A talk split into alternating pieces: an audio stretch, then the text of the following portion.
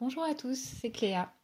Autrice culinaire et passionnée de cuisine bio, je vous invite à travers ce podcast à entrer dans ma cuisine pour y découvrir mes conseils pour cuisiner végétarien au quotidien, mes produits coup de cœur et mes recettes du moment. Je répondrai également à toutes vos questions sur la cuisine bio. N'hésitez pas à me les envoyer à cléacuisine.gmail.com. Allez, c'est parti Dans cet épisode, j'avais envie de vous parler du soja fermenté. Vous allez me dire, ça commence bien, voilà qui est glamour et qui ne donne pas du tout envie de changer de crèmerie. Oui, mais non, vous allez voir.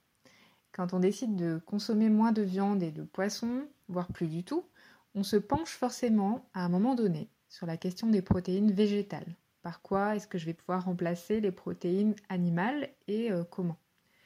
Les légumineuses, que sont les pois, les lentilles et les haricots secs, sont généralement la première alternative qui nous vient à l'esprit, ainsi que le soja, le soja est une légumineuse et il s'agit même de la plus riche en protéines, puisqu'il en contient 35%. C'est à peu près l'équivalent d'un steak de bœuf, par exemple. Alors les protéines du soja sont plutôt brutes. Elles sont moins faciles à assimiler par l'organisme que les protéines animales. Donc la solution pour vraiment en bénéficier, c'est de consommer le soja une fois qu'il a été fermenté. La fermentation, vous le savez sans doute, c'est un procédé ancestral qui permet de conserver les aliments tout en les bonifiant et en les rendant aussi plus digestes. S'agissant du soja, la fermentation va transformer ces protéines en acides aminés et en sucre rapide, ce qui les rend à la fois plus savoureuses et beaucoup plus digestes. En Asie d'ailleurs, on a toujours consommé le soja sous la forme fermentée. Le miso et la sauce de soja sont là-bas les ingrédients traditionnels que l'on retrouve aussi dans la cuisine bio et végétarienne occidentale. Mais ce ne sont pas les seuls. Sur la liste, on trouve aussi le yaourt de soja, le tofu lacto-fermenté et le tempeh. Tous ces produits sont riches en protéines végétales, digestes et faciles à cuisiner. Je vous conseille vraiment de les privilégier au tofu nature, au tofu fumé ou encore au tofu soyeux qui n'ont pas subi de fermentation. On peut évidemment euh, les consommer, mais ils sont moins intéressants sur le plan nutritionnel et aussi sur le plan gustatif parce que la fermentation apporte un vrai plus de ce point de vue-là. Un tofu nature a une saveur assez fade, une texture euh, un peu caoutchouteuse. Il nécessite d'être mariné, cuisiné, mis en sauce par exemple pour être apprécié. Alors qu'un tofu lacto-fermenté, en revanche, a une saveur légèrement acidulée et une texture légèrement friable qui n'est pas sans rappeler celle de la feta par exemple. J'adore le mixer avec un peu de miso blanc, d'huile de noix et de moutarde douce pour en faire une crème fromagère que l'on peut tartiner, mélanger à des pâtes ou utiliser comme sauce pour accompagner des légumes rôtis par exemple. Je consomme aussi des tofu lacto fermentés aromatisés, par exemple au pesto ou à l'ail des ours. Il n'est même pas nécessaire de les cuisiner, on les ajoute simplement en cubes dans les salades, les légumes, les céréales, on peut les mettre en tranches dans un sandwich et c'est aussi nutritif que délicieux. Un tel tofu est riche en protéines, mais il est très pauvre en matière grasse, contrairement au fromage, qu'il remplace, du coup, avantageusement. Ce qui est bien aussi avec euh, ce tofu lacto-fermenté, c'est qu'on en trouve facilement du Made in France dans les magasins bio. Il va être fabriqué à partir de soja poussé dans le sud-ouest, transformé sur place, et ce serait du coup vraiment dommage de s'en priver. Alors je reviendrai sur le soja fermenté la prochaine fois en vous parlant de mon grand ami le miso, mais euh, il est temps de passer à la rubrique Qu'est-ce que tu cuisines en ce moment?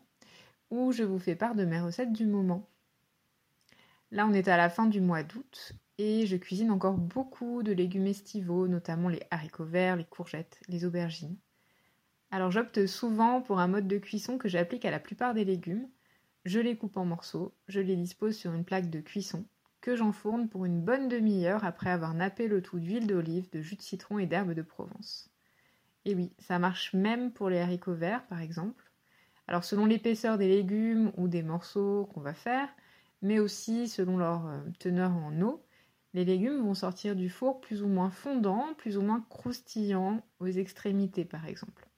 Avec les haricots verts, on peut même se retrouver avec des petits bâtonnets ultra croustillants à la sortie du four, même chose avec les morceaux d'aubergine les plus fins, qui deviennent de vrais chips. Bien sûr, il ne faut pas abuser de ce mode de cuisson, car tout ce qui est un peu noirci n'est pas idéal pour la santé, mais de temps en temps, on peut se faire plaisir pour changer un peu de la cuisson vapeur ou à l'étouffer. Et on peut accompagner ces légumes rôtis d'une bonne tartinade, par exemple, pourquoi pas, la crème fromagère au tofu lacto-fermenté dont je vous parlais tout à l'heure. Ou sinon, voici une petite recette que j'aime beaucoup réaliser en ce moment. Il s'agit d'une tartinade aux olives vertes et aux graines de chanvre décortiquées. Alors les graines de chanvre entières sont un peu rustiques sous la dent. Mais si vous optez pour la version décortiquée, que vous trouverez très facilement en magasin bio, vous verrez qu'elles sont faciles à utiliser. On peut les parsemer telles quelles sur les salades, mais on peut aussi les mixer très facilement pour réaliser des crèmes végétales façon mayonnaise. Ces graines de chanvre existent en Made in France là aussi, donc choisissez celle-ci. Pour préparer ma tartinade du moment, je mixe simplement 50 g de graines de chanvre décortiquées avec 2 cuillères à soupe d'huile d'olive, une cuillère à café de moutarde douce et une douzaine d'olives vertes décortiquées. J'utilise un petit blender suffisamment puissant pour avoir une consistance bien onctueuse. Et voilà, c'est délicieux en tartine ou pour accompagner des légumes rôtis justement. Voilà, c'est tout pour aujourd'hui. Mais dans les prochains épisodes, j'espère avoir le plaisir de répondre à vos questions. Donc n'hésitez pas à me les poser par mail à cléacuisine.gmail.com. Et je vous donne rendez-vous sur mon blog cléacuisine.fr, mais aussi sur mon compte Instagram pour vous tenir au courant de mes aventures culinaires. Je vous dis à très bientôt.